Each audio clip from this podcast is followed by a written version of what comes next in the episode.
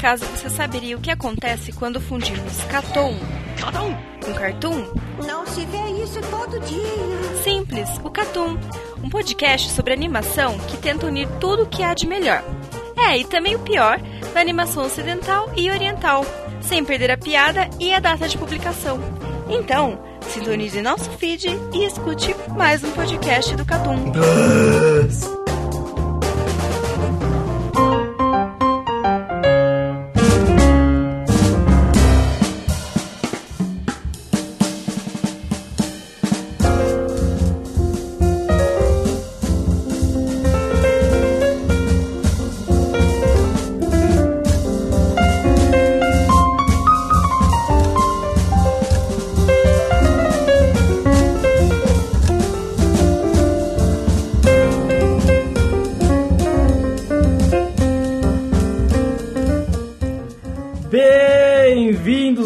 A mais um Catum Plus. Estamos de volta. Assim como Eminem voltou lançando mais um disco xingando todo mundo, assim como o Crive voltou a aparecer no podcast, e assim como vocês vieram ao seu líder, nós estamos aqui para gravar mais um podcast do Plus, como em todas as semanas, acompanhados do Carlitos Maia, do Eru Marques, do Rafael Valente, do já citado chefinho, que perdeu um pouco de moral essa última semana. É, Lucas, como dizia Akito Takagi em Bakuman, é verdade que vou me arrepender se eu manter meus sonhos e falhas, mas lamentarei muito mais se nem ao menos tentar. Porra, mano, vai se fuder, tu acabou de acordar e tu vai mandar essa. O maluco tava babando há dois segundos em cima do pack de Yakut.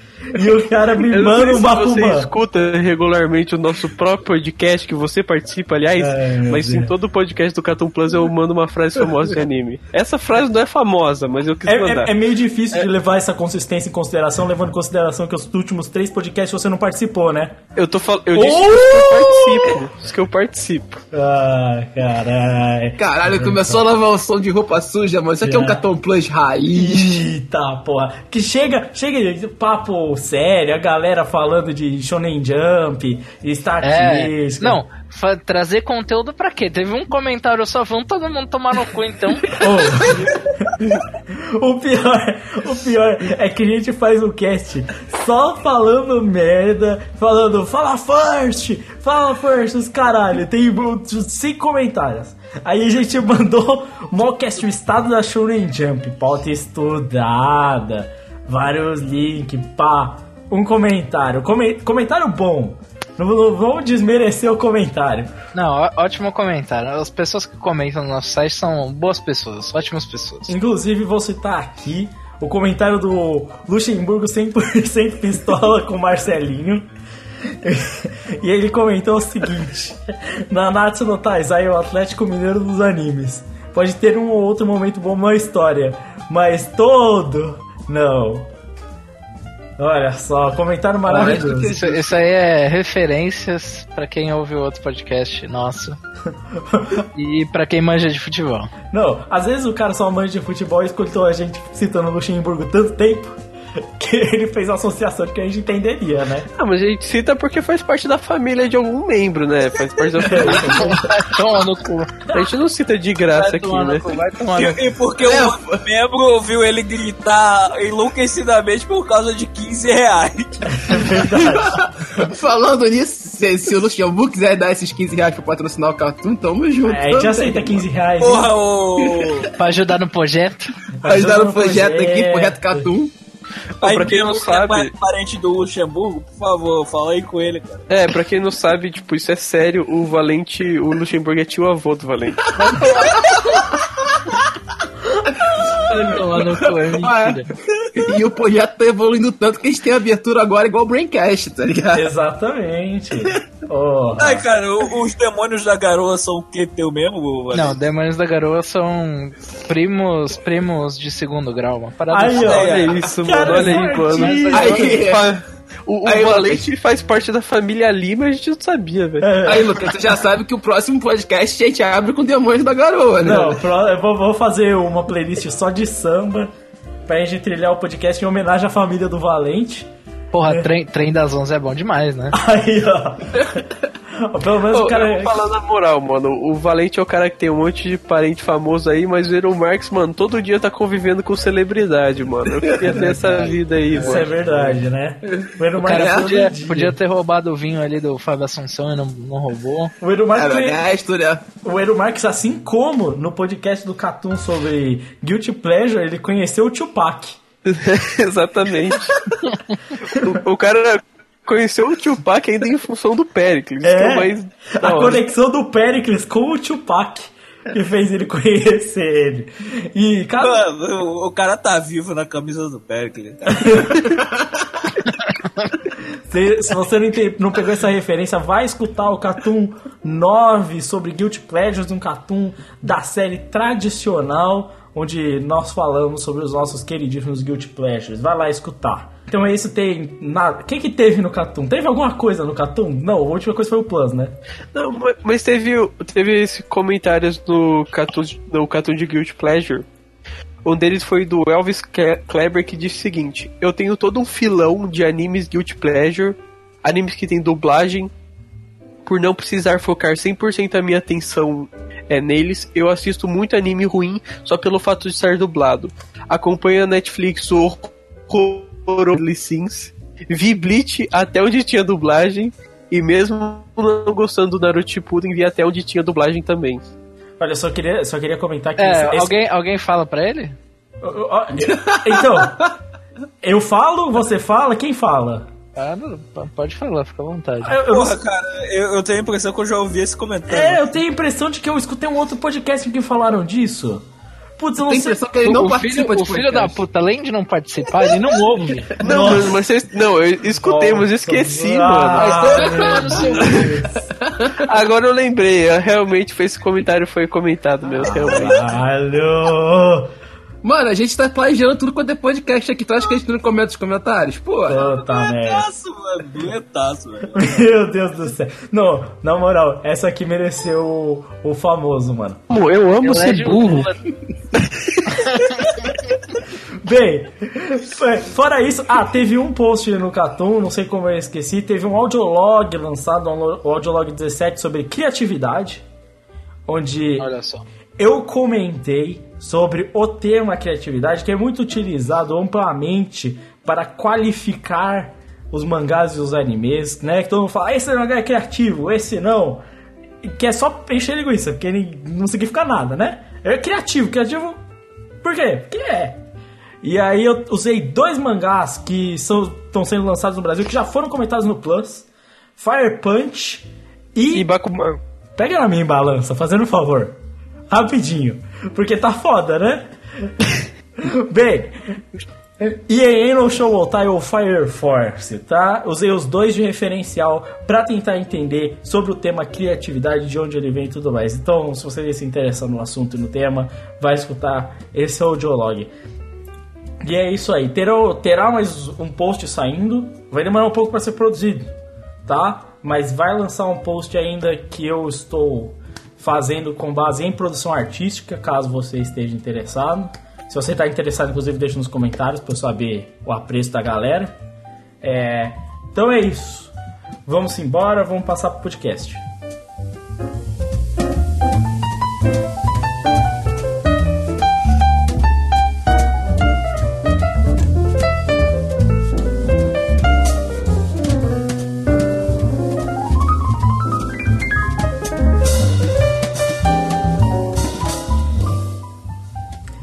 Vamos embora.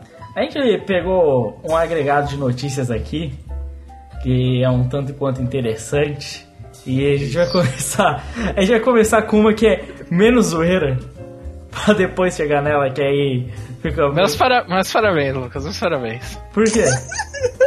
Não, não, parabéns. Parabéns. Um, dia você... um dia você vai saber, parabéns. O que, mano? Ou não, parabéns, parabéns. Parabéns por quê, Aí, mano? cara, você, podia, você é tão nosso líder que você podia tocar esse cast sozinho. Só ouvi verdade. Ai, caralho. Ai, meu Deus do céu. Bem, Então vamos embora aqui. É- O negócio é surpreendente, né? Ó, vou começar a notícia aqui. Tá? Agora, agora, agora deu pra entender porque eu li as mensagens. Mas. Demorou um pouco, demorou um pouco pra cair a ficha. Pra quem não. Quem ficar, tá perdido aí, aparentemente caiu a chamada por um momento breve. Entendeu? É, É Caiu. breve de um minuto, né? Um minuto, mas eu, eu nem eu percebi, mas já toquei o barco. Então vamos embora para as notícias. Primeira notícia aqui, a menos zoeira, pra gente ir com calma, estabilidade e tudo mais. Autor de Hunter x Hunter, Togashi, famoso Togashi, não sabe se vai conseguir terminar o mangá. E aí é, é uma coisa que todos nós aqui comentamos. Ah, vá. Ah, vá. Não, mas ó, é interessante dizer isso, tá? Eu comento sempre que o Togashi termina suas histórias. O Togashi, apesar de ser o hiato constante, ele não é um autor- É, ele teve dois mangás. Não tem uma base, tipo, muito boa de obras que ele finalizou pra isso, tá ligado? Porque ele finalizou só dois mangás, basicamente. Não, porra, é mais que o Oda, né? Ah, mas a- até, aí- até aí o Oda, cada semana que vai morrer, né? mas ó, ó, o, o Crave. Mas o Togashi tá falando que vai morrer desde os anos 90. É, Até e ainda o- tá vivo. o Oda, o Oda não entra a cada uma semana, né? É. Não, pior- não, ele entra assim. é, Cada umas três semanas ele. Não, não Não, é real. O, o, o, o cara tem que descansar. Tem. Não, o Oda tá tirando cada vez mais pausa. Mas olha só. Mesmo sendo dois mangás que o Togashi terminou, se você parar pra pensar, são mangás, tipo, o Yu Hakusho é um mangá grande, tá ligado? Então ele teve uma grande serialização que ele terminou. Porque, tipo assim, uma coisa, tem autores que tem vários mangás terminados e mangá pequeno, tá ligado? Tipo, aí não é a mesma coisa, tá ligado? Eu tô falando que ele pelo menos termina a grande serialização dele. Terminou já. Teve o exemplo que terminou. E ele mesmo falou aqui, vou pegar aqui a frase, entre aspas, aqui do próprio Togashi, né? Eu acho que preciso começar a pensar em como vou concluir Hunter x Hunter de uma vez por todas. Teve muitas vezes que o mangá sofreu hiato e não foi, não foi publicado nas páginas da Shonen Jump. Tenho certeza que os leitores ficam se perguntando. Nossa, só agora que eu percebi isso. Tem- Depois de 20 anos de hiato. É.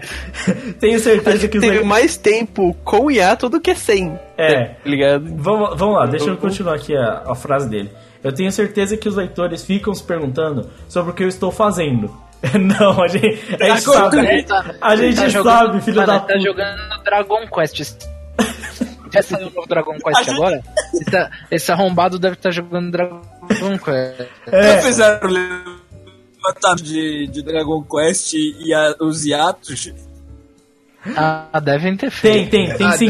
Tem sim. Todo lançamento o Hunter x Hunter entra em hiato. Mas ó.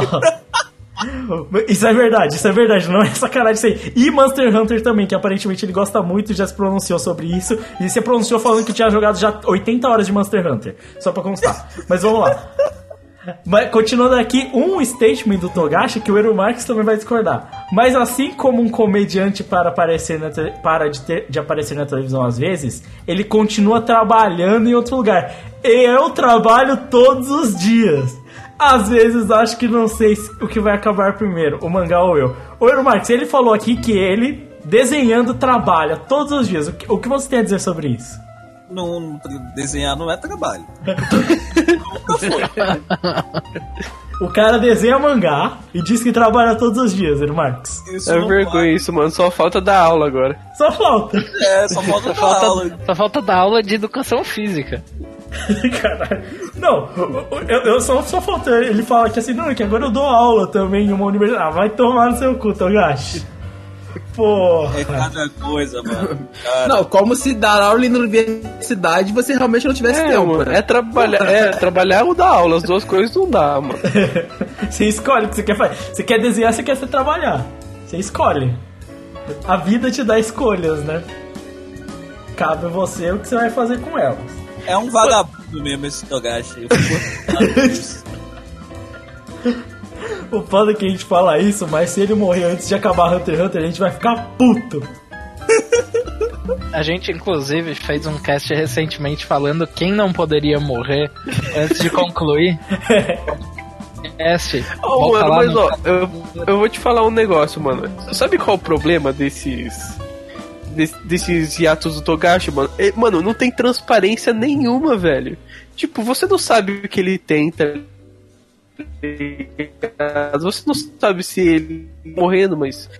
Por exemplo, o Oda, ele passa e tal, ele tem a, a semana de descanso, tem um problema no pulmão porque ele vira, basicamente. E, e fuma ainda, pelo que eu sei. Então, tipo, é uma coisa. É uma coisa mais transparente, assim, você sabe os motivos do porquê o cara precisa do tempo dele, entendeu? Até porque a Shonen Jump é foda e tal. E, pô, o cara tirar uma semana ali não vai matar. Não vai matar ninguém, tá ligado? Mas a questão é que o Togashi, tipo, ele sempre para e tal, mas, tipo, ninguém realmente com ele. Tem- Existem várias teorias e tal, mas ninguém faz a menor ideia. É, inclusive, o Crave, eu vou emendar nisso. É, eu não sei quanto tempo faz mais ou menos, mas faz algum tempinho, uns dois, três meses. O Inoue, ele tinha parado o último arco de Vagabond, né? É, e aí ele tinha recomeçado, ele parou de novo e ele tinha falado sobre o estado de Vagabond e ele se pronunciou falando do porquê que ele estava parando de desenhar Vagabond por um tempo, né? E ele falou assim: Eu, eu, Takehiko Inoue, tô desenhando Vagabond hoje mais por. Tava desenhando por, tipo, necessidade. Eu continuava desenhando, mas eu não tava na, na vontade que eu sempre tive de desenhar essa história. E, eu- e ele falou assim, claramente, em todas as palavras assim: Eu só volto a desenhar o mangá, eu só volto a fazer Vagabond quando eu achar que é a hora certa e que eu tô pronto como artista. Ele falou: Eu não me vejo mais colocando o esforço necessário, a dedicação necessária e a vontade necessária para tornar essa grande história que eu sempre quis que ela fosse. Então, eu não vou continuar fazendo, a não ser que eu volte a ter essa vontade. Eu sei que para muitos fãs pode ser triste ficar muitos anos sem a história, mas se isso for necessário para atingir o nível que eu quero que ela tenha, se for necessário para que eu faça algo que seja verdadeiramente bom, é o que eu vou fazer. E se eu nunca tiver essa vontade de volta, infelizmente eu prefiro não continuar do que levar uma história pra um lado ruim. Ele falou isso, tá ligado? E é engraçado porque dois meses depois ele voltou a lançar alguns capítulos, tá ligado? Tipo, que prova que ele lança realmente então, com vontade. não, mas tipo assim, eu vou te falar na moral. Eu acho que o Togashi pode sim ter algum problema de saúde, mas cara, seja só um pouco mais transparente, sabe? Fala o que, que você tem, fala do porquê você precisa desse tempo, sabe? Não é tipo, ah, tô doente, beleza, tipo, um, pra um hiato, dois hiatos, eu entendo, mas um mangá que tem mais hiato do que É, é triste, do né? que tempo de publicação, eu acho que talvez seja tenha um pouco mais transparente, porque pro, pra você, tipo, ter mais tempo de ato do que publicação é porque o problema de saúde, se ele realmente existe, que eu acredito que exista, ele deve ser bastante sério, né? Então, o problema de saúde com desenhista é bem comum, tá ligado? É, tipo, eu falo, tipo, é, pelos meus professores e tal, é, muitos têm problemas, tá ligado? Seja por postura, que dá muito problema em coluna, tá ligado? Problema respiratório, problemas no pulso. Eu mesmo já tenho tendinite, tá ligado? Tipo, dá mesmo, é ruim, é uma merda, tá ligado? E tipo, sofre. Só que é isso que você falou, né? Que nem o Takehiko Inoue virou e falou na moralzinha: Mano, não tô com vontade de fazer, não vou fazer. Só que o Takehiko Inoue é diretor de uma revista, tá ligado? E ele faz um monte de. Mano, ele é embaixador de basquete no Japão, tá ligado? Tipo, ele tem uns trabalhos. O Togashi tá metendo louco falando que ele tá trabalhando pra caralho. Eu vendo a quantidade de jogo que ele joga, né, mano? É Ah, foda. fica zoando o Togashi, ele é embaixador do clube de Dragon Quest. Ué, mano, aí ele tá rodando o mundo aí divulgando Dragon Quest e ninguém tá sabendo. Mano, mas- bobeira, filho. Olha lá, mano, esse bagulho do Dragon Quest, tipo, o pessoal usou e tal, mas não tem comprovação nenhuma de que ele joga Dragon Quest, tá ligado? Ele Nenhuma. falou já, ele falou. Não, ele já falou E a ele esposa dele? Não, mas, pô, mas não, não quer dizer que o cara vai parar de, de fazer mangá pra jogar Dragon É, realmente, eu acho que ele talvez pode. Mano, pensa o seguinte. Pensa, Pensa, pensa antes de falar, mano. mano, O cara, o cara pensa o seguinte. Deve gastar Você- umas 200 horas em cada jogo, mano. É Mano. 200 horas que ele tá deixando de desenhar, velho. Pensa o seguinte, cara, você tem a prerrogativa de que- querer parar a qualquer momento, porque teu empregador falou, foda-se, mano, tu é pica, tu pode parar a qualquer momento. Aí, tipo, tu tem uma parada que tu é viciado. Saiu. Tu não vai parar, mano? Porra, velho. Um abraço. Caralho, mano. Mano, é, é foda, velho. O, o Crave, o, o Crave realmente me vira e fala assim, mano, eu acho eu acho que não é um problema o, o cara jogar 300 horas de um joguinho e aí você vê a foto do Togashi em casa curtindo a vida numa boa, você vê isso aqui e você realmente me fala que não é um problema, mano. ah, mas, mas ó, eu vou explicar essa foto. Eu vou explicar essa foto. No arco de Good Island do Hunter x Hunter, tem um personagem que ele vive numa casa meio assim, não vive? Tipo, no final do jogo, quando eles eram jogo. Então, ele já planejando que ele ia fazer esse personagem, ele tirou uma foto com a casa dele assim, ele montou esse cenário para fazer isso, entendeu? Essa, essa realmente não é a casa dele. Eu espero que ele não, não tenha testado como é que fica um coração na mão dele antes de fazer a casa.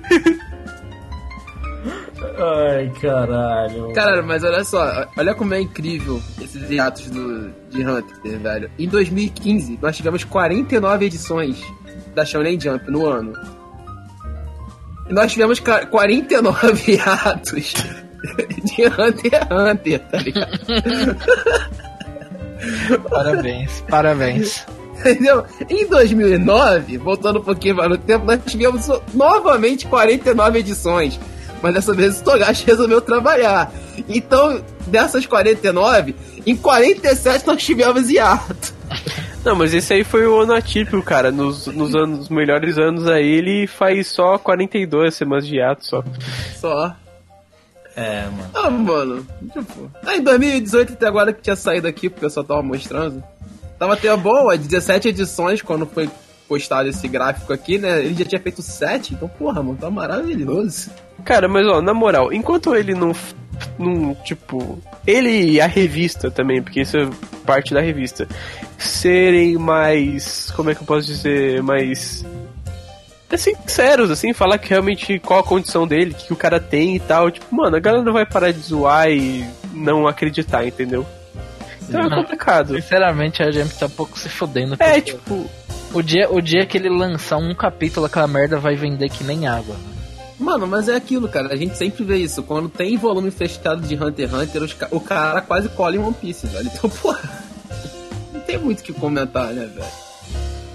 O que eu só espero é que ele não, não corra com a obra, tá ligado? Ai, caralho. Ele não vai correr, mano. Porra, é não, essa pode correr é coisa que ele não vai fazer. É, não, correr tipo, ele não vai. Nunca. tipo assim, ou ele pode correr com a vida dele também, né? Do jeito que vai, né, velho? Tu acha que ele vai correr? O maluco é maníaco regra, mano. O cara que editou impõe na porra do mangá não vai correr. É verdade. Mas é os verdade. últimos, ó, tanto que os últimos, ele fala, fala que, ah, tem que acabar de todo jeito. Aí você vê o último arco que ele criou, antes de chegar no, no novo mundo lá, né? No navio, um monte de príncipe uma, uma guerra de su sucessão de trono com bestas é, de É um arco de falar no telefone, mano. É um arco. Mano, mano é um Battle Shonen você falando no telefone. E não é sacanagem, tem três capítulos que é o Kurapika numa negociação com outro segurança de outro príncipe no telefone. E aí você vem me falar que o cara vai, o cara vai correr com o bagulho, mas nem Mas, mas isso não é uma coisa nova, mano. Desde que ele se conhece por gente, ele faz capítulo de nego ensinando o outro a vender vaso, é, velho. Verdade. como ligar o videogame. Como ligar o videogame, como funciona o mundo do videogame, fez inteiro. Sim. Sensacional, mano. Então é isso. Eu acho que dá pra passar pra nossa próxima notícia, que também tá sensacional. E tenho certeza que todos vão apreciar muito.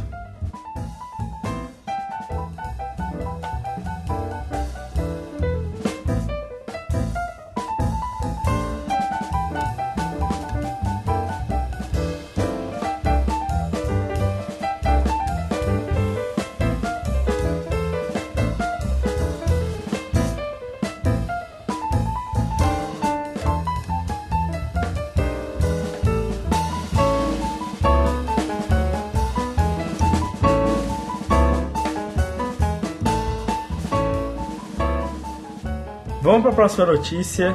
Essa notícia é é uma notícia sensacional para você, você que assim como o Eru é, é, é fã, fã incontrolável de Bleach.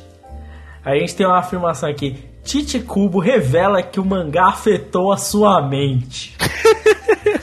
afetou a mente do mundo inteiro, cara. Não, Cara, isso, isso, isso é bom demais, cara. isso tanto foi conceito. claramente notável. Cara, como não mexer na- com a mente? Eu vou, eu vou, eu vou seguir aqui com a, com a notícia, porque a gente tem, tem umas frases interessantes. Ele comenta sobre a saúde, até aí a gente comentou da saúde aqui no caso do Togashi também. Problemas de saúde acontecem e tudo mais, né? Mas aí tem umas coisas um tanto quanto interessantes, como Tite Kubo diz que durante a serialização de Bleach estava sempre pensando em diversos personagens. E isso fazia com que tivesse várias pessoas dentro de sua mente. É bem longe, né? Mano, é coisa de louco isso, vai. Mano, É o fã do mangaka. que personagem será que é, que é o principal ali da, da cabeça do, do cubo? quem, quem é ele? Quem é dentro do Tite Kubo aí, os personagens? Cara, Mano, eu só sei que ele criou vários mexicanos muito loucos. O mexicano- o me- o mexicano- nazistas. O mexicano foi o quê? Ele, do nada, um dia ele se deparou ele tava comendo comida mexicana, comendo taco. E aí ele falou, puta, é isso. Tava mandando uma, mandando uma guacamole pra dentro. Caralho. O cara vai lá, do nada, do cara nunca bebeu, de repente tá tomando, tá tomando lá tequila pra caralho. Não, mano, mas ó, eu- a minha teoria é que ele curte muito a palavra abuelo. Aí ele. Não, eu acho que ele olhou e falou: caralho, essa, essa língua aqui é bonita, né? Eu vou começar a usar. Esse negócio aqui de castelhano interessante, né?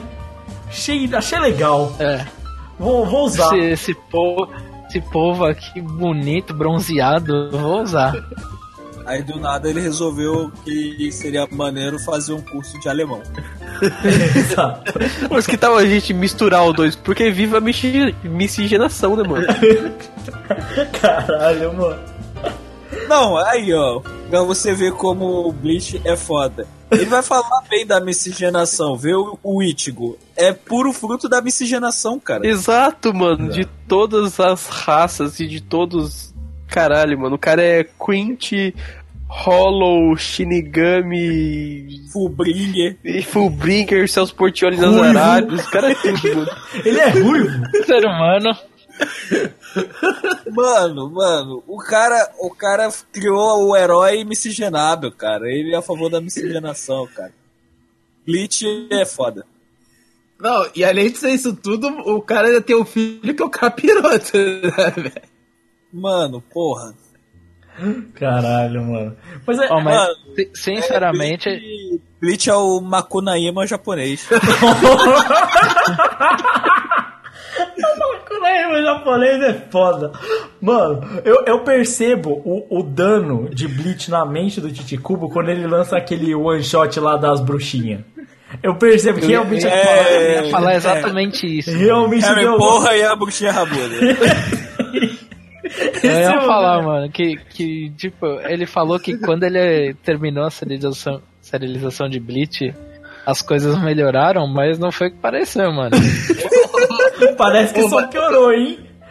Ô, Eru, no caso tá dele não é, não é bunduda, não é peituda mesmo, mano. Ai, caralho. É só isso, mano. É Harry porra e Hermie teta. Mano, imagino, imagino que ele acabou, acabou o Bleach. A primeira coisa que ele fez foi abrir o YouTube. E WS no beat. E no Bleach. DJWS. Ah, DJWS. Mano, ele só, ele, só, ele só terminou Bleach, ó. Puru, puru, puru. Foi isso. Não, aí. inclusive aqui, ó, deixar um shout aqui pra mim. Se marra. Salve, MC Marra, tamo junto. Se você estiver escutando isso, somos seu fã, MC Marra. Todo mundo aqui adora seu trabalho, sem sacanagem. Inclusive, inclusive, se quiser vir gravar aqui um dia, tamo junto. É isso aí, mano. Pô, eu ia adorar gravar com o MC Marra, deve ser Mano, a gente podia caralho. gravar o One Piece, mano. One Piece Alabasta com o MC Marco. O cara tem uma tatuagem no, no peito do. Pô, do- na moral, Carlos, manda um e-mail, manda um e-mail pro MC Marra. Sério, sério, sério. Eu vou, eu vou tentar contatar ele. Tenta contatar o MC Marra, mano. Sério, na moral, eu tô falando de Vou sacanagem. tentar, não. na moral. Marra- não, aí eu- ó, se, se, você, se você é ouvinte e tem Twitter aí, Dá um, dá um salve no MC Marra, ela fala grava. Nada, mano. É, é hashtag MC Marra do Catum. Aí, é, ó, isso aí. era. Não, e o pior é que eu acho da hora o que, que ele tá fazendo. Ele, ele tá fazendo os Não, funk eu também, eu acho da hora real, tá Eu ligado? acho da hora de verdade. Ele tá metendo os funk com os bagulho que ele curte, velho. Não tem nada de errado nisso. Os caras metem os funk tudo igual lá. O MC Marra é mais original, mano. Nossa, eu acho muito bom, vai tomar. Pra mim é, é MC Marra e Cafunga carequinha, mano. É isso aí, mano. E, e MC Gorila. MC Gorila, MC Gorila também é demais, mano. É, mano, é, velho. É isso aí, cara, mano. MC Gorila aí fala sobre assuntos que ninguém tem coragem de falar. Ah, mano. Muitos assuntos que ninguém Caralho, pode falar. mano. A gente tá falando de Bleach mesmo, é. A gente tá falando de Bleach. É que a doença mental pega, né, Virou mano? como. Problema te problema na mente. Minha Keke Genkai é a pica preta que fura cu. Byakugan, Rinnegan, Sharingan. Aqui não tem a Katsuki, mano, aqui é a Katsoka. Rasengan de chata no pau. É isso aí, moleque. Mano, é, é- ah, mano, MC Marra é demais, mano. Game of Tromba. É isso aí, velho. Eu, eu, eu- mano, MC Marra é foda. Então é isso. E antes que a gente vá mais fundo ainda, e esse E podcast. teve um processo da Toei. É verdade. Caralho, coitado do MC Marra, mano. Bem, antes que qualquer coisa de errado aconteça com a gente, vamos embora, porque a gente tem muito mais que comentar ainda. A gente tem muitos temas aí pra frente e nós temos toda uma sessão de recomendações pra fazer. Então vamos embora, que a gente tem muito que falar ainda. Vamos lá. Was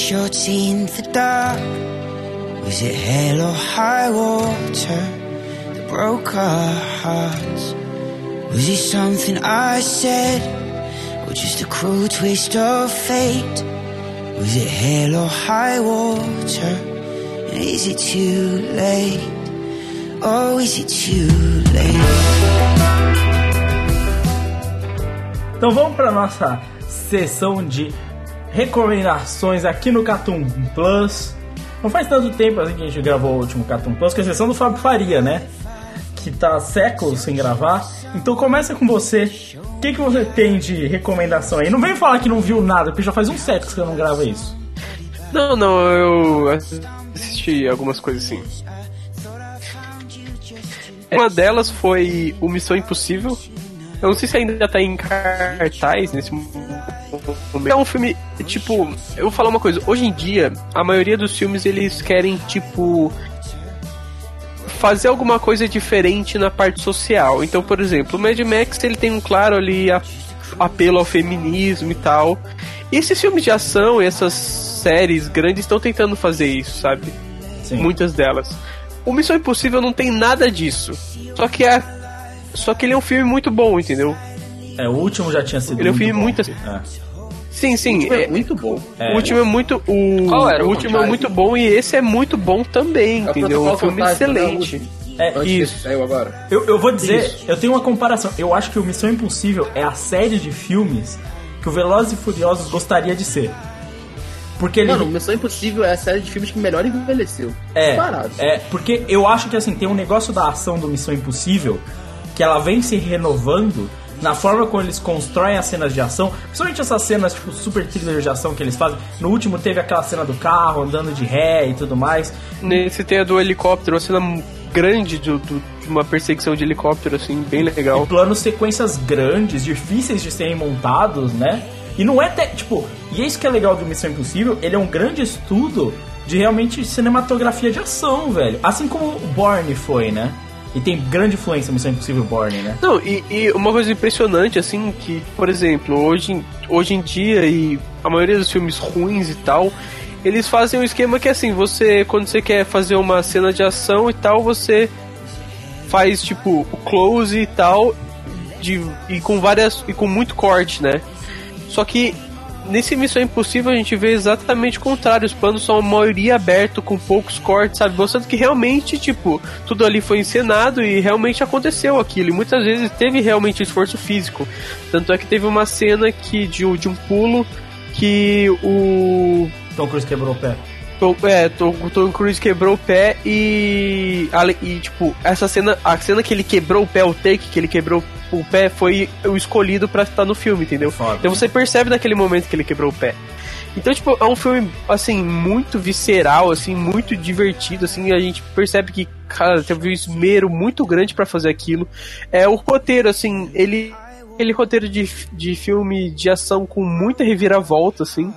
Eu acho que uma coisa muito interessante que eu tive uma crítica sobre isso, falando que, assim, é, o filme de ação, ele lembra muito o filme musical no ponto que, assim, você tem um roteiro que, basicamente, a função dele é ligar várias cenas de ação, assim como num filme de musical é várias cenas musicais, certo? Sim.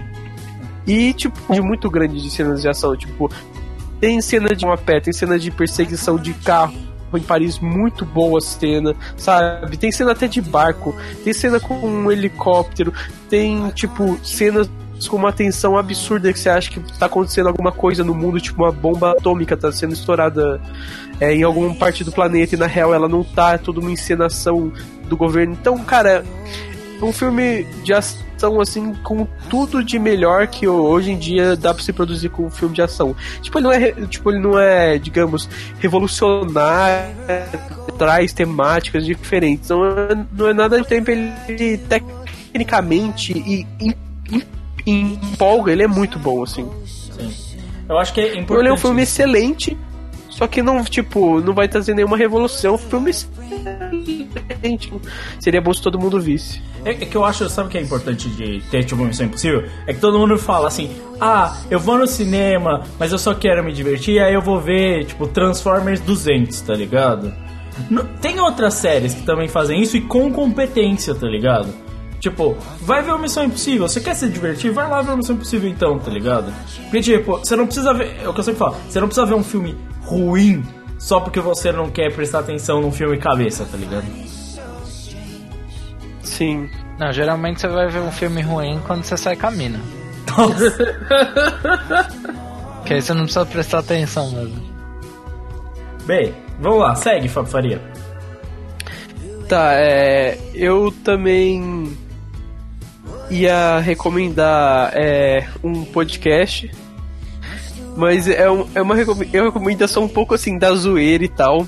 Porque vocês já ouviram falar de um podcast chamado Nicolas? Não. Não, Vocês nunca ouviram falar de um podcast Não. chamado Bom, o, o podcast chamado Nicolas é um podcast sobre cinema, onde eles estudam vários filmes, cada podcast é um filme da carreira de um ator cujo primeiro nome é Nicolas. Qual que é o segundo nome dele? Cage. É isso, o podcast é sobre só filmes do Nicolas Cage. Coisa genial. Maravilhoso. E o podcast chama Nicolas Ponto e cada um deles é um, um- cada podcast é um estudo sobre um filme da carreira do Nicolas Cage. Ou seja, tem material aí pra uns 20 anos. É verdade. Então eles estudam dos filmes piores aos filmes melhores do- de muito tenho uma, estudo acadêmico. eu tenho uma dúvida. Eles vão estão indo em ordem cronológica ou Não, não, completamente Aleatório. icronológica. Ah. Eu vou, vou ver se já tem cast de Left Behind. É, vou, vou assistir. Eu vou, eu vou escutar com certeza esse podcast, até porque eu sou grande fã do, do Nicolas Cage. Com certeza, mano. Vou estar ali ouvindo o podcast de 60 segundos bonito. velho. Caralho, maravilhoso, mano. Até, e, e sabe o que é engraçado? Deve ser. se- As pessoas vão escutar esse podcast do Nicolas Cage até você descobrir que tem filmes realmente bons do Nicolas Cage. Não, tem, pô. Tem? Pô, Sim, é. A, a piada é muito boa. E eu É, não acho. ainda, eu ainda espero uma comprar uma almofada com o rosto do Nicolas Cage. É, e eu não acho o Nicolas Cage um mau autor, só pra constar. Mas. Tem Não, o problema é que ele faliu e agora ele é. Ele tá com. O É, problema é que ele fez motoqueiro fantasma. o problema foi que ele comprou um castelo. Agora olha só. É, e, e, e sei lá, a maior fortuna em gibi. da história é ter- querer bancar ele mesmo ser o Superman, esse tipo de coisa. Exato, exato, esse tipo de coisa. Mas então, você tem mais coisa? Ou... Mano, como é que você, mano, como é que você consegue falir fazendo? Mano, Tipo, cara, caro, mano. É caro. Mano, caro, cara. Gastou dinheiro. É, oh, vai, vai comprar aí a- a- essas edições hoje em dia, né, que sai aí na, na banca, os caras imprimem três edição. Quem É, é isso aí. Aliás, mano, tô com uns volumes aí raro aí, mano, de, de Naruto, de, de Berserk. Raro. a gente- Não é, Naruto Raro. não é raro. Naruto eles reimprimem é, cada semana. Mas tamo aí, velho. Você tem mais coisa pra falar? Eu até tenho, mas eu esqueci. Então vamos aí. Vamos aí, depois eu vou lembrando. É um cacete, sequelado mesmo. Ai, caralho. Uma das. O Nicolas aí, mano. A ideia de. Cara, muito bom esse cast. Parabéns. Não, o do Nicolas Cara, é foda. sério. A recomendação do Nicolas é foda, é foda. Vamos lá. Valente, o que, que você tem pra comentar? Hoje eu tenho uma recomendação só, e é de um tokusatsu. Nossa, Que mano.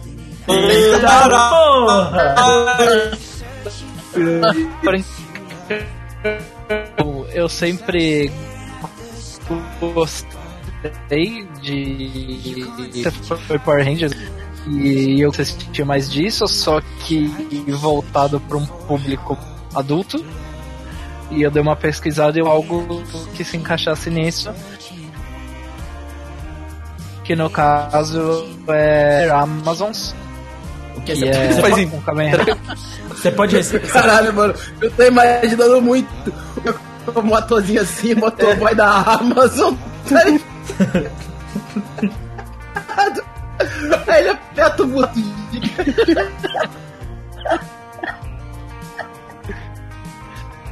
É, o Kamen Rider é, é de temporadas de 13 cada episódio tem por volta de 30 minutos. É a Tainá É. motoqueira.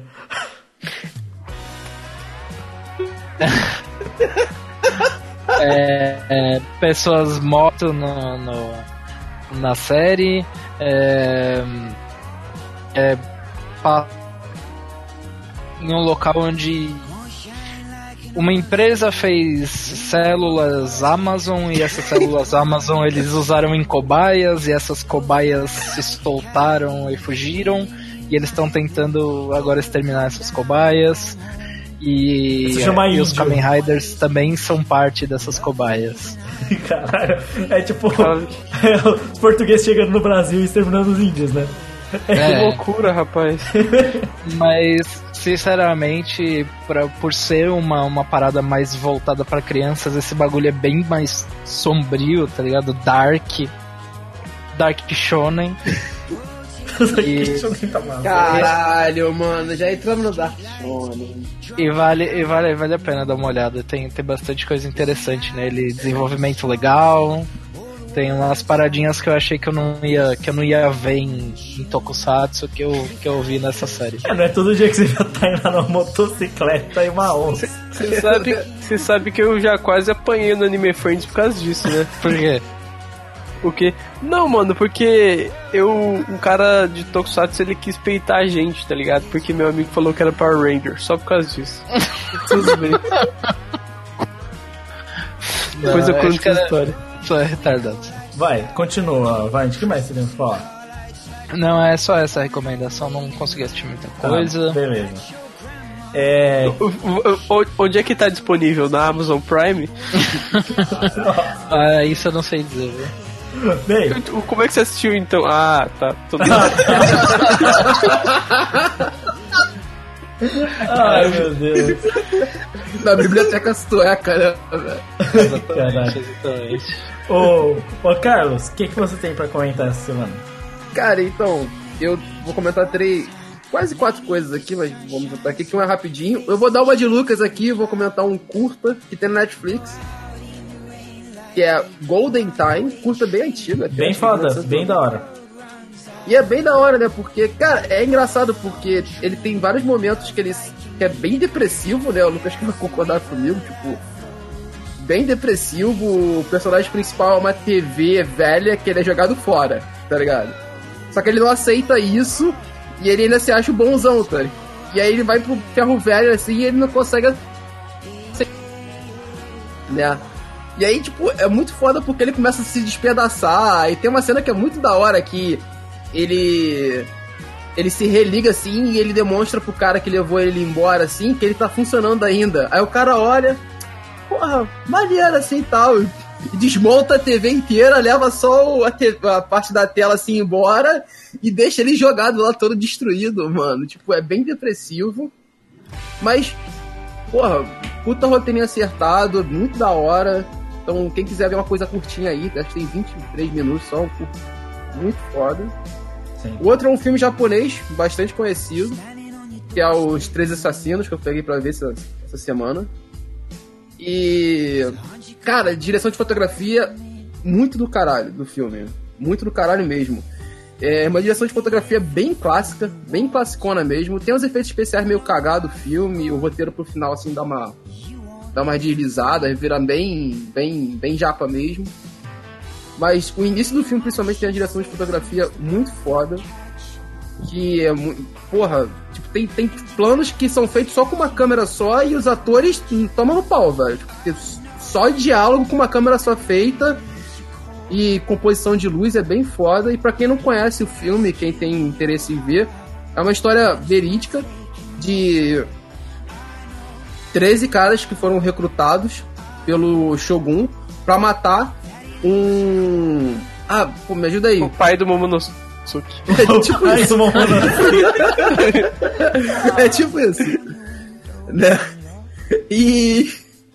E aí, tipo, esses caras, basicamente, eles têm que enfrentar um exército gigantesco. E aí, tipo, gigantesco, papo de 100 homens, tá ligado? Eles são só 13 e eles conseguem matar o, o cara. Né? É tipo, é tipo aquele filme de, de, de Velho Oeste que teve recentemente, que é o Sete. O sete... Oito odiados. É, não, os, é, Os é, oito os, odiados? Não. Não, não, não, é não, o tá confundido, tá É confundido. o- É o ser, não é recente? É, é, eu sei é. qual que é. Então, esse filme, eu não lembro o nome desse filme, mas esse filme, ele é baseado é, ne- nessa história aí. Essa Ah, história não. japonesa, É tipo- entendeu? Tu quer, tu quer levar pro mais extremo, é tipo os 300, tá ligado? Pode Que é os caras, é uma galera pequena assim, que eles se juntam, montam uma estratégia e arrebentam um exército gigantesco. E é, e é tipo. histórico e pá. É, é, histórico, é verídico, tá ligado? Japão, feudal, luta com samurai. É da hora o filme, é bem da hora mesmo. Da hora. Entendeu? E tem alguns atores famosos do Japão, assim, tipo, principalmente os dois principais são dois puta atores, assim, da berecos, assim, bem foda mesmo. Essas, principalmente essas cenas que eu tô falando que são feitas só com uma câmera só, normalmente são esses caras. E, mano, eles mandam muito, velho. Tipo, é difícil. Mas, pra mano, porra. é tipo aquele filme japonês super over, assim, sabe? Que parece que os caras tão. Tá, tipo, dá pra ver que os caras tão, tipo, muito atuando, assim. Porque tem filme. de- Cara, é foda. É, é que assim, a cultura é diferente, tá filme ligado? japonês você tá Mas vendo? os filmes É, japoneses, é, tipo, você não consegue identificar seu caso, sabe? Não, mas. Então, pô, os caras que depende. são mais velhos, ele. ele e dá pra tu ver que eles são um nível acima, tá ligado? É que na verdade esse filme no Japão, uma, uma coisa assim. Ele pegou uns atores assim bem fora japoneses, tá ligado? Tem alguns ali meio. Meio assim, mas tipo assim, os principais menos que aparecem, eles são uns atores japoneses assim, já bem hypados, tá ligado? Principalmente o principal, tá ligado? Então eles são bons atores mesmo, tá ligado? Tanto que você consegue ver nessas cenas que eu tô falando, tipo assim, que é um take só, plano sequência com uma câmera na mão e só diálogo, mano, comendo. Nessas cenas você vê como o ator é bom, tá ligado? Porque, porra, é sofrência pra gravar umas paradas assim. Aham. Mas, ô, Crave, O- eu, eu discordo um pouco do que você falou sobre, tipo, eu, eu entendo que você tá falando, tipo, é mais o cinema chinês que faz muito essas atuações over the top e por uma razão mais estilística até do que tudo. O cinema, a cinematografia Não, japonesa, eu, principalmente... concordo, eu concordo só, mas pra mim é difícil você, tipo, pra mim, ela, tipo, soa um pouco estranho, tá ligado? É, é porque se você pegar, tipo, a cinematografia japonesa clássica, filmes como, por exemplo, Yojimbo e tal, é, é um filme normal, assim, sabe? Tipo, super bem atuado, super bem feito, bem produzido e tal. Tipo, alguns deles, inclusive, estão aí entre os melhores filmes da história. Tipo, não tem nada, tipo, desses grandes exageros, tá ligado? Tipo, eu entendo que tem alguns que são. Eu não, tipo, existem esses filmes japoneses, orientais no geral, vamos, colocar orientais assim, que tem esses exageros, tá ligado? Mas até aí, se a gente parar pra pensar, muitos filmes do faroeste também aplicaram esse mesmo método, assim, super escrachado pra muita coisa, né? Tanto que por muito tempo, quando surge o cinema, né, depois do W. Griffith, né, o cinema europeu dizia muito que o cinema do- dos Estados Unidos nem era cinema de verdade, né? Que o que eles faziam era arte, que o cinema de faroeste não era arte, né? Tipo, eu entendo que existem barreiras culturais e tal, mas eu discordo um pouco. Não, beleza. Tu quer falar alguma coisa sobre Golden Time, Lucas? Não, é, tipo, é uma ótima animação, é um ótimo short, assim, mas é, é- Eu acho que, tipo assim, ele é uma história simples, e eu acho que é por isso que ele é bom. É, é uma história simples, é é uma história que tem, tem uma carga de profundidade, é uma crítica sobre o descarte que a gente faz sobre as coisas que a gente tem, né? Ele é tipo um Toy Story, só que com eletrodomésticos, tá ligado? É, Sim, bem isso. é, só que não tem E mais fala- maduro, né, que Toy Story. ele é maduro. Toy Sim, Story é uma como história de aventura envolvendo os bonecos. Esse é uma história que realmente fala sobre o, o descarte, sobre a nossa cultura. Tipo, a gente ganha uma coisa nova e descarta as coisas antigas como se elas fossem inúteis, né? E na verdade elas teriam utilidade muitas vezes, tá ligado? E muita gente só não É, vê. eu senti muito uma crítica ao consumismo, né, mais pesada, assim. né? Sim, tem uma crítica. Falando mais pedante. É, é, tem uma crítica quanto a isso, mas não é uma crítica brutal nem nada, tipo, que chega a ser pedante, eu acho. Eu acho que é uma crítica bem colocada. Tanto que são, é uma historinha bonitinha, uma historinha legal, tem um, um, um planinho de ação ali de fundo, uma historinha ali, tem que buscar, achar, o bonequinho morre, tem que voltar e tal. Isso, foi bem legal, cara. É uma história bem legal e é curta, muito interessante, muito bonita também. É, é só isso que eu teria É, comentado. eu vou fechar aqui com a indicação de dois canais, coisa rápida, tá? De dois canais no YouTube. O primeiro sobre cinema, eu tô estudando bastante audiovisual agora, e é um inglês, que é o Light Film School. Hypadaço lá fora, inscrição pra cacete. E pra quem quer aprender mais sobre cinema, esse tipo de coisa, é, vale muito a pena. Ele, pô, ele ensina muito bem várias técnicas e várias construções cinematográficas, assim.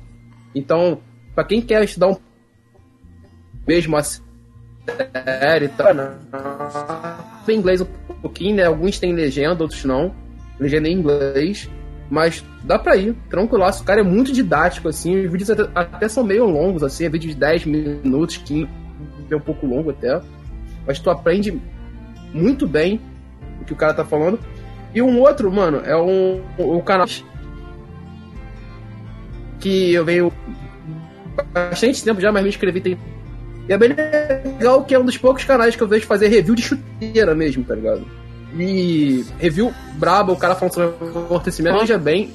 O vídeo não é tão bem editado, podia melhorar o roteirinhozinho dele ali, mas ele faz uma review bacana, então quem que tá buscando aí ideias sobre chuteira, tipo assim, pô, quer comprar uma chuteira, quer ver uma chuteira boa e que pra, pra pesquisar preço, esse tipo de coisa. Não só chuteira como material esportivo num, num quesito geral, ele também dá uma vista, mas o principal é chuteira vale dar essa olhada aí no canal do moleque. É, posso falar porque eu lembrei o resto que eram as duas coisas que o meu, que eram dois canais do YouTube, rapidinho. Fale. Pode ser? Pode? Beleza. É, um deles é um canal de culinária, mas é uma coisa assim mais visual do que do que propriamente te ensinar você a cozinhar e qualquer qualquer coisa ou O famoso food porn. É, é pode, pode ser encarado como food porn, que é um canal chamado Aden Films, que é basicamente um cara que viaja ao mundo basicamente comendo a comida de rua dos países e filmando isso. Só que, tipo assim, a parada, o rolê dele é, tipo, filmar a preparação da comida de rua, entendeu? Então é bem, eu acho bem legal, assim, você ver, tipo, a diferença da alimentação entre os países e tal, tipo, o tratamento, tipo, tratamento como a- de como a comida é feita em cada país. É, a câmera dele é muito boa, assim, ele sabe filmar bem também. Então, é bem legal. E acho que entraria nessa categoria de food porn. O outro é um trabalho um pouquinho mais social, que é de um canal chamado é, é, Grandpa Kitchen, que é um canal de um senhor, ele é indiano, e basicamente o que que acontece? Tipo, ele tem. do- o canal tem do- dois fatores principais, digamos. Um é que é o fator assim mais legal, que basicamente é um cara que cozinha com panelas assim e tipo recursos do chão, tipo, ah, tipo fogueira, é, esse tipo de coisa. Ele cozinha quantidades absurdas de comida. Então, tipo, ele faz, ah, ele faz refeições para tipo 100, 150 pessoas, sabe? Agora, a parte social é que, tipo, toda essa comida, esses 100, 150, para 100, 150 pessoas, ele destina para tipo, crianças carentes na Índia, entendeu? Então o senhor ele deve ser, sei lá, 80 anos e ele cozinha é, pra, tipo, crianças carentes e tal. E é legal ver, porque ele prepara uma quantidade bem muito grande de comida, assim, é divertido ver. Ele prepara, tipo, não é prato indiano, sabe? Ele prepara, tipo, mac and cheese, é, é cheeseburger e tal. Então é bem legal o canal e, e, tal. Ele tem essa parte social e tal. Então ele tem duas fases. Ele mostra a preparação da comida, que é bem legal e tal, e mostra também eles entregando a comida para essas comunidades e essas crianças carentes. Então, um trabalho social bem legal também. É o canal do YouTube que tem que é até famosinho e tal, mas não sei se vocês conhecem. Eu tô assistindo bastante ultimamente. Bem bacana, bem bacana. Não, pô, agora que todo mundo tá recomendando o YouTube, eu quero recomendar um também. Porra, vai então. Caralho. Ah, rapidão, e o último, ó. Assistam Pipa Combate, que é muito bom, viu? Pipa Combate, da hora, mano. É sério, mano. Eu, tipo assim, eu tô muito por dentro dessa, dessa parte de pipa dentro do YouTube, mano. E o, e o menor. O menor do Hell é foda, mano. Cara. Ah. Ainda bem que tu me lembrou disso de eu procurar, velho. Pipa Combate é muito bom. Mas é. Vambora, Valente, o que, que você quer falar então de YouTube? Rapidão, é, o nome do canal do YouTube é Living Big in a Tiny House.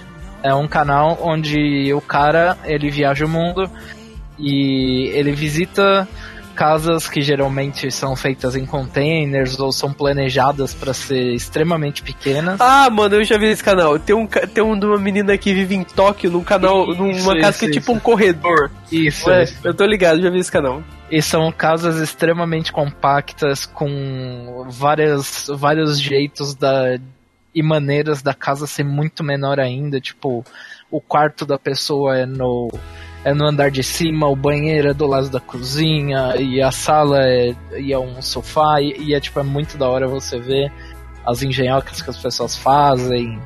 É, sei lá, tem gente que mora dentro de carro, dentro de van, esse tipo de coisa.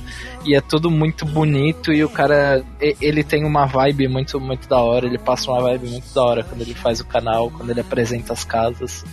E é só isso mesmo. Cara, quanto mais velho você fica, mais sentido Discover Home and Health começa a fazer na sua é, vida, cara. É verdade. eu, eu, eu comecei a perceber esse tipo de conteúdo quando eu parei no Netflix e eu me vi vendo, tipo assim, as casas mais bonitas do mundo.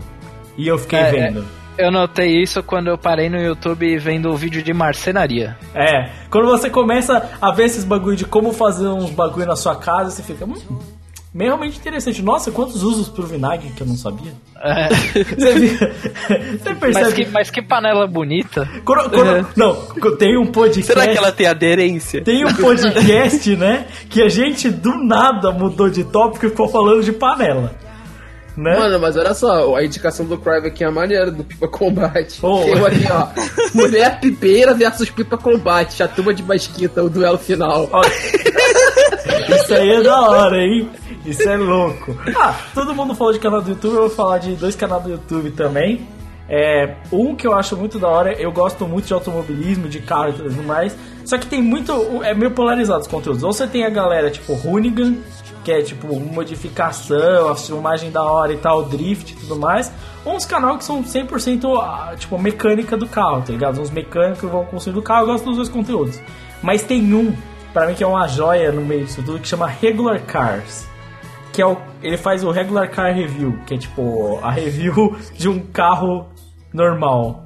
E aí ele, tipo, é só um literalmente, ele pega qualquer carro, é um cara normal Tipo, ele entra no carro e ele começa a falar: Olha, eu tô andando no carro aqui. E ele tem um jeito muito satírico e cômico. Ele faz muita piada envolvendo, tipo, fazendo referência a videogame, fazendo outras coisas. Então ele é muito engraçado falando sobre os, os automóveis. E é uma maneira muito diferente de falar de automobilismo, tá ligado? Em que ele realmente pega os carros como. É, tipo, se você que não entende nada de automobilismo, não entende mecânica nem nada.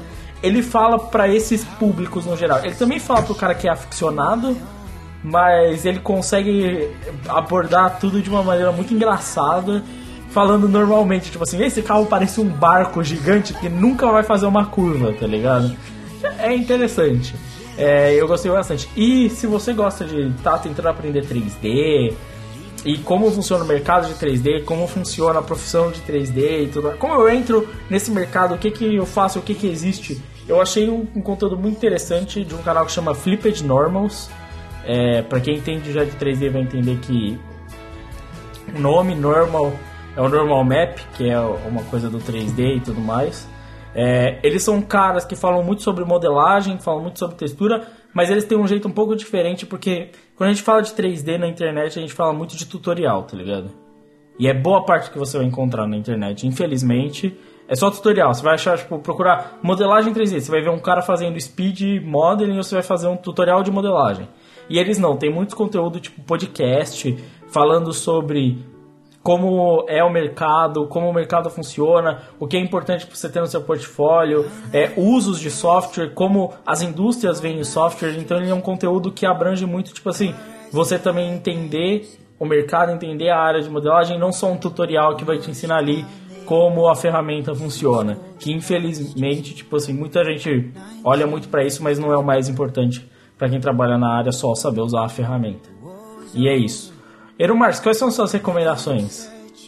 Ah, cara, tem um mangazinho aqui de um volume que eu li que eu não sei se eu recomendei no passado, então eu acho que eu não, não recomendei não. Então...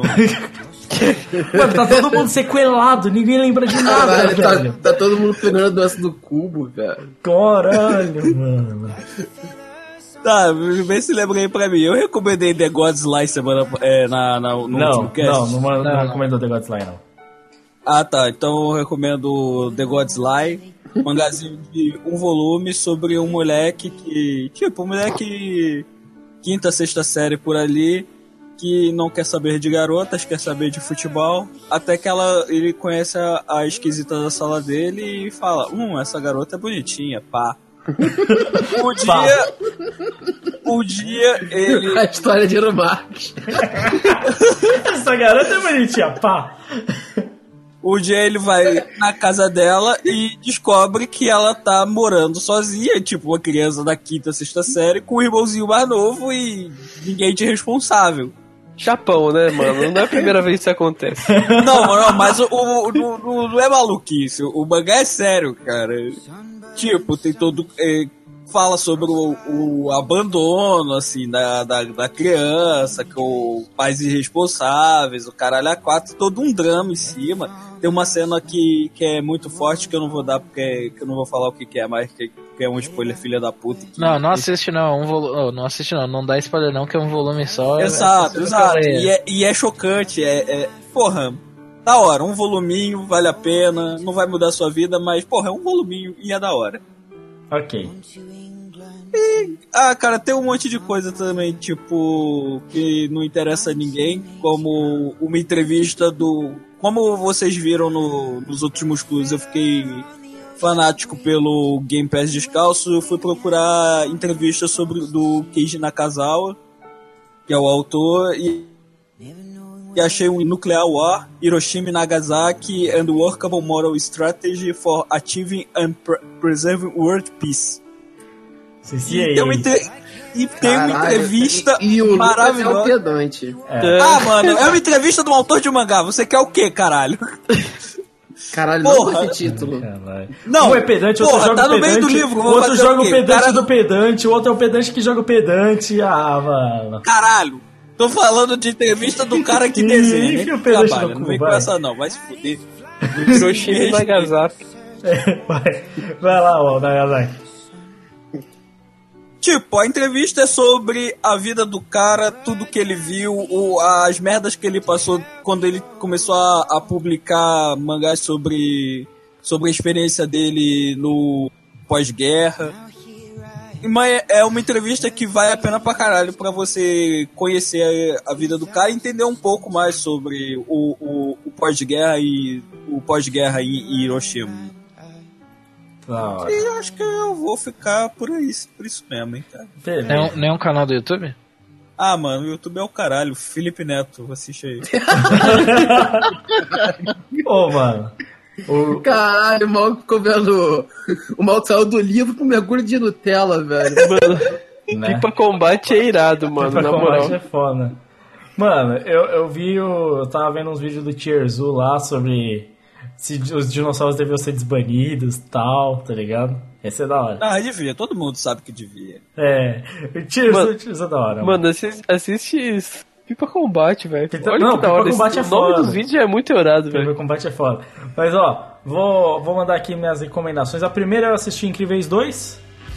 É. Pô, outra coisa que eu assisti também, mano. Ainda bem que você lembrou. Eu tinha esquecido, eu tinha esquecido. Pode continuar aí. Incríveis 2, é... já vou tirar o elefante da sala, né? O, o, o primeiro é melhor. Só que assim, eu acho que tem, uma, tem erros no Incríveis 2, mas eu, eu não vou excluir que é um bom filme. É um bom filme, é divertido. Eu acho Incríveis 2 ainda mais interessante que alguns últimos filmes da Pixar. É, em questão de conceito. Eles tentaram abordar, mas eu acho que eles pegaram o pé errado. No Incríveis 2 eles tentaram colocar a Mulher Elástico como protagonista, né? Tentaram, não colocaram ela como protagonista da história. E, tipo, eu entendo a ideia. É real, é legal, é bacana. Mas se é pra você abraçar essa ideia, abraça ela de uma maneira real, não de uma maneira superficial. Que foi o que o filme fez. Tipo, a mulher elástica vai ser a protagonista por causa disso, disso e disso. E aí, tipo, ela dá surra na vilã que é a mulher, e aí ela, tipo, o Beto volta pra salvar, e aí, tipo, é valor da família isso, e aí, tipo, no final ele não. Ele joga várias questões, não aborda nenhuma, e não responde nenhuma contra esse assunto que ele quis colocar ali, colocar a mulher elástica como protagonista. E aí o que eu. Eu, eu concordo com você, tipo, o clímax não. O clímax do filme, a resolução do filme não. Tipo, não respeita o que o filme se propôs a ser, entendeu? Exatamente.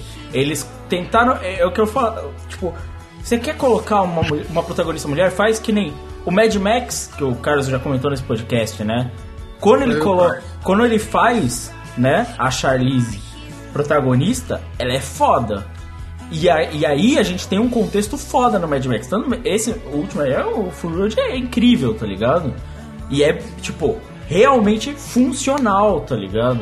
Tipo, a mulher ali, ela é o braço forte, ela representa. O clímax final depende da Charlize Theron. O, tanto que o personagem, né, do masculino ali, do protagonista, ele fica deixado de lado até pro final, né? Pra engrandecer a mulher ali e tudo mais. Esse filme é é um tema que foi colocado e que foi deixado e o final, o que me deixou mais foi todos os outros personagens roubam a cena. O Zezé rouba o filme de uma maneira tipo, Bizarra. Essa Zezé é o personagem mais foda do filme. o melhor personagem do filme é o bebê. Ah, mas eu, eu acho, tipo, ele foda, mas também eu acho que, tipo, é uma maneira fácil de, Sim, de, concordo. de se resolver, sabe? Sim, tipo, sim. Sim, você É tá uma- certo. É um, é um jeito fácil de, de chamar a te- a atenção do telespectador, É, sabe? ti- é tipo colocar o Baby Groove. É, É, exatamente, isso mesmo. exatamente, é a mesma coisa. É, é, o, o Zezé, não é que é, o, Zezé, o Zezé, o que o Corey falou, é fácil. Bota o bebê, é divertido, é muito, é engraçado, é. Assim, visualmente, pô, eles, tão, eles chegaram num nível de produção de animação 3D que é muito alto. Porra, eles colocaram aquele cloth lá, você vê os pelinhos na roupa e tudo mais. Lindo! Só que assim, não tem o contexto que tem, por exemplo, o Incríveis 1. O Incríveis 1 é moralmente e em ideia mais relevante atualmente do que o 2. E Isso, isso para mim é muito estranho, tá ligado? Tipo, como, como isso se desenvolve. E aí acaba que rouba a cena. Quando a família se junta no final do clímax da história, quem tá aparecendo mais é o Beto. Mais do que a protagonista que eles tentaram engrandecer, tá ligado? Então falhou, falhou nisso. O vilão é óbvio demais, né? É, é, é um desenvolvimento. Desculpa, o desenvolvimento do roteiro final do filme ele é, é bobo. É, o clímax, o local do clímax eu, eu acho ruim. Por exemplo, negócio do navio falho, visualmente fraco, não é interessante. Mesmo a cena, mano, a cena do gelado só parando o bagulho não é, não tem o impacto que tem Sabe, toda aquela luta que a gente lembra da floresta deles lá, tá ligado? Quando chega na volta pra cidade Incríveis, não, não tem isso. Felizmente, é um bom filme ainda, é divertido, mas falha nos aspectos que ele tenta principalmente abordar. É, infelizmente. Mas é uma Pixar que pelo menos tentou. Tentou ali um respiro de ser diferente, né? Vamos ver se pelo menos nos próximos filmes, ela consegue voltar a ser relevante cinematograficamente. Qual foi o filme da Pixar anterior a esses? Qual que se alguém lembra? O dinossauro, né? Não, não. O Dinossauro faz muito tempo. Não, já. é o. Como, como que ficou a tradução aqui no, no Brasil? Ficou. É o Viva a Vida é uma. Coco. É, ficou Coco, não é? Não, o Viva é da Disney. Viva é da Disney. Não, não é da Pixar, da É Pixar, da né? Pixar, é da Não tem Pixar. aquele. Não, mas pô, o Viva é um bom filme, é melhor que Os Incríveis 2, eu acho. Como filme no, no geral, mas o que eu tô falando é tipo assim, a, a relevância da. Da ideia, da mensagem, o que ele passa e tal, tipo assim. O- os Incríveis, eu acho que o Incríveis tentou fazer uma coisa e não conseguiu. O Viva é um filme mais, mais eficiente, mas com uma perspectiva não tão longa. Mas, é... De qualquer jeito, a Pixar não faz filmes necessariamente ruins. É... É só que, né... Acontece, é muito filme, produzindo sem parar, tá ligado? É difícil. De qualquer jeito, eu li o que o Eromax pediu, e o Jujutsu Kaisen. Show, hein? Não li tudo, eu li só cinco capítulos, tá? É, vou falar, o primeiro capítulo eu achei muito ruim. É, Qual Mas- que era o Jujutsu Kaisen? é Era o, era o, o, o shonenzão, o shonenzão. Shonenzão de Xamã Demônio. Olha só. Ah, pode crer. Primeiro capítulo achei bem fraco, bem fraco mesmo, porque o desenvolvimento do primeiro capítulo é ruim. Como o primeiro capítulo é um capítulo se estende, tipo, os personagens, tipo, se jogam ali no, no- no meio, tipo, o tema da história, tipo, pff, tá o tema aqui. E, tipo, se desenvolve de uma maneira muito atropelada e o protagonista não tem peso nenhum, a ideia do protagonista não tem peso nenhum. É, tipo, o que envolve ali, foda-se também. Primeiro capítulo eu achei muito ruim. Segundo capítulo, deu uma melhorada. Aí eu falei, tá, tá- tá melhor. Tá melhorzinho. Tipo, a, a ideia do personagem melhorou um pouco. Quando eles começou a falar dos demônios e dos xamãs um pouco mais, melhorou um pouco. No terceiro capítulo já ficou legal. Aí no terceiro capítulo já, tipo, porque aí você vê um negócio, tipo assim, as discussões dos xamãs, quando ele chega na escola, pra com o personagem principal, foram mais interessantes. Eu não vou falar sobre o tema necessariamente do Jujutsu Kaisen, até porque o Mark já comentou dele aqui, né?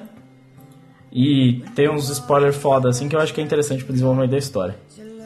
Mas os primeiros capítulos, ele se arrasta, é difícil de pegar. Eu entendo o que todo mundo fala, dos designs interessantes, mas ele me tem um filho e eu sei porque o Eero Marx gosta. Bleach pra caralho. Bleach pra caralho. É só design. Tem, tem bancaios, caralho. É artbook, Lucas? Também? Artbook demais. Não, se bem que ele sabe fazer cenário. Ele sabe fazer cenário. É que a maior parte dos quadros é branco porque não dá pra desenhar, é que não consegue desenhar. Mas os personagens são um pouco mal desenhados mesmo. Ele não desenha tão bem. A arte é fraca. Não chega a ser um Shigeki no Kyojin. Não chega a ser um Dororedoro. Mas é fraca. É abaixo da média do que eu espero de um shounen. Tá ligado? Não chega num Boku no Hero, não chega nem perto. Tá? A arte é fraca, mas é só design. É experimento de design. Eles fazem o que eles fazem com o demônio que incorpora o menino e pra entrar lá é experimento de design, design de personagem. Já apareceu o cara com tapa, com lenço na cara. Aí é o cara que cria bichinho demônio. É tipo, é, é isso aí. Tá ligado? É design. Bleach pra caralho. Ele é blitz pra caralho, é derrotar demônio. A premissa, a premissa, mano, a premissa do moleque, desculpa, é boba pra caralho. Mas é boba de um, um caralho. De é tão boba e escrota que eu achei interessante. Não, a premissa a motivação do moleque e tal, de, de, de Cara, querer é. escola. Motivação estúpida. A Ah, motivação. mas isso aí eles falam no mangá. Mano, É. se você veio pra essa porra, mano, vai embora, caralho. Não, então, no capítulo 3, ele tem uma discussão assim, porque o moleque é o seguinte, ele come um bagulho de um demônio lá e o demônio possui ele. E aí ele é condenado a ser morto porque os caras, tipo, o demônio tá dentro dele, ele tem que ser expurgado. Então precisa matar o moleque. Só que o moleque é o único cara que tá conseguindo consumir os bagulho. Tipo, do demônio lá. Então eles precisam do moleque pra consumir o resto do demônio fodão lá. Porque ele é o único cara que consegue agir como receptáculo. Então eles precisam dele pra isso. E aí eles falam assim, ó, aí a gente pode ficar com você, só que assim que coletar os bagulhos você morre. Tipo, porque você precisa morrer, porque o demônio tá aí, o demônio precisa morrer, e você tá com o demônio dentro de você. A gente precisa de você só pra coletar o resto pra acabar de vez com o demônio. E aí os caras chegam e metem isso pra ele. E aí o cara pergunta a motivação do moleque. E aí o moleque, óbvio, dá como em todo shonen, uma resposta de uma motivação. Eu só não quero acabar com arrependimentos. Ah, porra. É o. É o lacrador. Ah, mano, é tosco, é tosco, a motivação é tosca. É tipo assim, tem um bagulho de design, realmente, os designs diferentão de monstro, mas assim, os primeiros capítulos são bem ruins. É, tipo, ele vai melhorando, no capítulo 5 já dá um ganchinho, mas. Sei lá. Eu, eu vou ler uns 10 capítulos ainda. Tipo, pela. Caralho, cara, é Bleach, mano. Pela, porque, pelo simples fato de que, tipo assim, as piadas são boas quando elas são feitas. As piadas são boas quando elas são feitas. E, tipo assim, teve alguma esperança de algumas discussões, embates de discussões ali, com um personagem com outro, que pareceram interessantes. Mas, tipo, tem a chance de só ser, só ser um shonen merda mesmo. E. Que absurdo, que absurdo, cara. Nada que parece com Bleach é ruim. Cara, eu sempre. Mano, eu comecei a ler, eu falei, agora eu entendo esse filho da puta, mano. É Bleach, velho. Eu tô lendo Bleach. Caralho, velho. Que ponto chegamos. Mas é isso. É isso que temos pra hoje. E. Então vamos passar, vamos terminar, porque essas foram as recomendações. They were bruised and they were battered by the breeze. You're searching for a place to be free.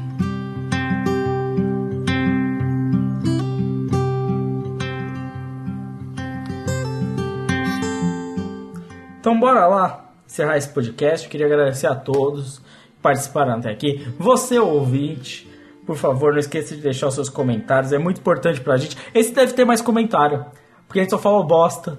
Não teve, não teve comentário profundo, não teve nada. Ficou meia hora falando de funk, outra meia hora falando de bleach. Né? Verdade. Tipo, Meia hora falando de panela. É, é isso, cara. A galera fala de panela, fala de, de pipa. A galera, é isso, cara. Esse é Mas, mas o Pipa Combate é da hora mesmo. Lá. Mas esse é um podcast que rende. Esse é um podcast que dá grau. Pa- Para de falar de Shonen Jump, caralho. Para de ficar fazendo pauta. Ó, obrigado a todos. Deixa seu comentário. Deixa seu. O comentário é importante. Você, que você tá gostando do Catum Plus? O que, que você mais gosta? Ó, eu pergunto aí. Você ouvinte, por favor, comente. O que, que você mais gosta no Catum Plus? Qual é a parte que você acha mais interessante? O que, que você acha que podia melhorar? É interessante pra gente saber disso. A gente não se incomoda com as críticas. Então, queria que você deixasse seu comentário falando o que você achou, o que você gostaria que a gente faça aqui. Bleach também te deu deficiência mental? Aparentemente deixou em todo mundo aqui, porque você pode ver que durante o cast só foi piorando. Tá? É... Então é isso. É, algum de vocês tem algum recado a dar à nação do Catum? É, eu só queria dizer que tamo junto, é nóis. Caralho.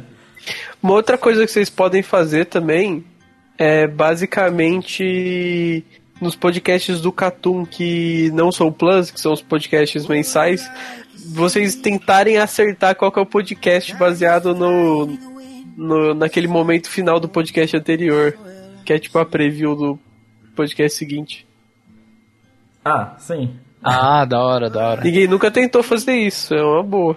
Algo- eu, tento, eu tento fazer de uma forma que dá pra pessoa acertar, mas que não seja também completamente fácil. Não, né? tem, tem alguns que é, é quase impossível acertar, porque é só, só uma- um pedaço de retardo mental acontecendo. Então não tem como saber. Mas, mano, né, na nossa antiga banda eu escrevia uns textos retardados mental e ele acertava, velho. Ó, mas então, tenta, tenta descobrir o que que acontecer, qual vai ser o próximo. Mas então, já tá lá, as pessoas podiam já dizer, né? No- nos, nos comentários, né? Mas, tipo, deixa lá o comentário aqui que você Qual, acha que qual você foi o gosta. último que lançou? Foi O último que lançou foi Guilty Pleasures. Ó, então, no, vai lá no Get Pleasure, ouve ele inteirinho, no final vai ter uma prévia do próximo que vai lançar. Vai lá e comenta qual você acha que vai ser. Eu, eu vou dar só uma dica aqui. Não, não, não, tem- não, não é dica Não, nenhuma não. pra eles. Não, não é dica nenhuma pra eles, porque eles não fazem ideia do que, que é isso. Porque a gente. Eu, eu sei qual que é, porque eu lembro das gravações, né? E até porque o Crave pode simplesmente falar qual que é pra gente, né? Claramente. Sim. Tem esse ponto também. Tem esse detalhe. Esse é um pequeno detalhe. Mas, eh, tipo assim, é de, uma- é de uma gravação que a gente. é, Então, é uma, é uma gravação muito recente, mano. Muito Ah, recente. é, ó, é, essa, essa última, esse que vai lançar daqui a pouco, ficou muito bom, viu? Ficou muito da hora, eu já adianto. Ficou porque- muito bom. Não, ficou muito engraçado. Tá muito bom, tá muito engraçado. Tá muito bom, divertido. tá engraçado. Tem nego achando que eu tô pistola no final. Tem, tem muito bom, é muito bom, tem várias discussão louca. É, e é curioso, né? Porque a gente tem outros, muitos podcasts gravados antes desse. Mas esse tá saindo antes. Por que, Fábio Faria? Por que isso acontece, Fábio Faria? Porque eu quero. Ah, Caralho, chefinho, botou o Parabéns. pior pau na mesa. parabéns, parabéns. Era esse tipo de resposta que eu esperava. Aí sim. Porra, esse que espera um chefe. Aí, Eu aí, edito o que eu tô afim, mano. Ah, aí sim. chefe é chefe, né, pai? Pô, se o cara pode, ele pode, né? Bem, é isso. Muito obrigado a todos por escutarem. Curtam nossas redes sociais, mandem e-mails pra gente. Alguns ouvintes mandaram já e-mails, alguns do recrutamento. Não esqueçam, se você quer participar do Catum de alguma maneira, existe um post de recrutamento, vá lá. Nos posts, nos textos, tem um post de recrutamento, você vai ver como você faz para entrar em contato com a gente. Já tem ouvinte entrando em contato com a gente já. É, então, se você quer se recrutar, você acha que você pode contribuir de alguma forma com textos e tudo mais. Podcast é mais difícil, já vou deixar claro aqui, né? Porque a gente tem a nossa sintonia aqui de equipe, não que não possa acontecer, né? Mas, né? Tem lá no recrutamento, tem a descrição bonitinha. Então, se você quiser fazer parte, ajudar a contribuir com o conteúdo do Catum também, tem lá no post de recrutamento. Obrigado a todos, amigos. Vamos embora ao som de uma música muito bonita que vai estar tocando no fundo. MC Marra, talvez. Então é isso. WS no beat. Obrigado a todos e até a próxima. Falou. Leve-me ao seu líder.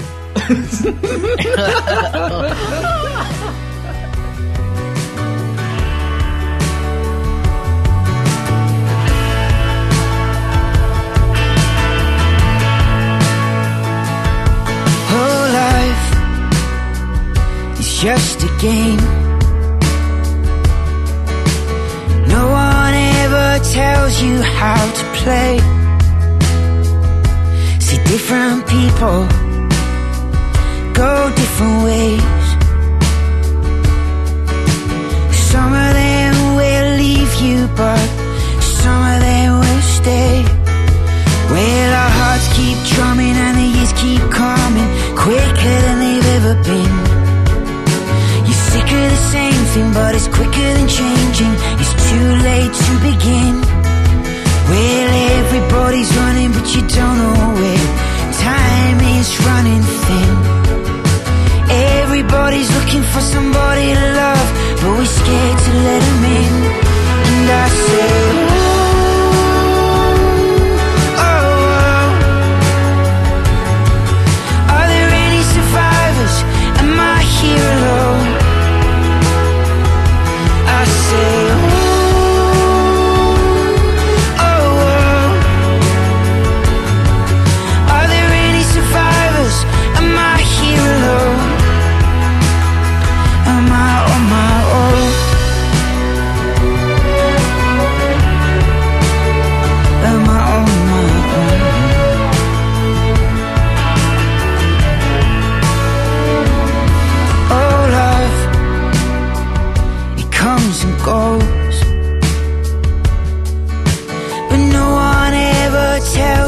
how to learn to let go.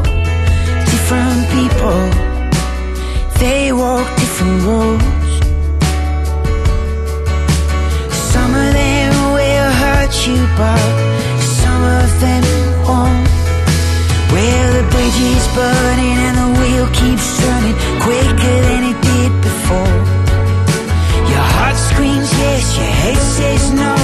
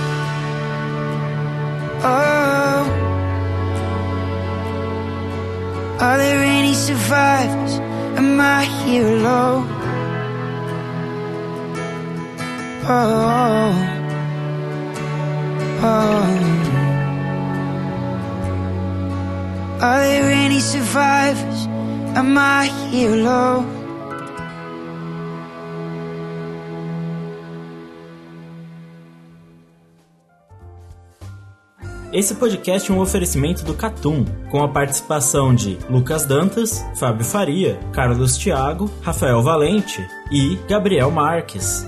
Não esqueça de assinar o nosso feed. Obrigado a todos e até o próximo podcast do Catum.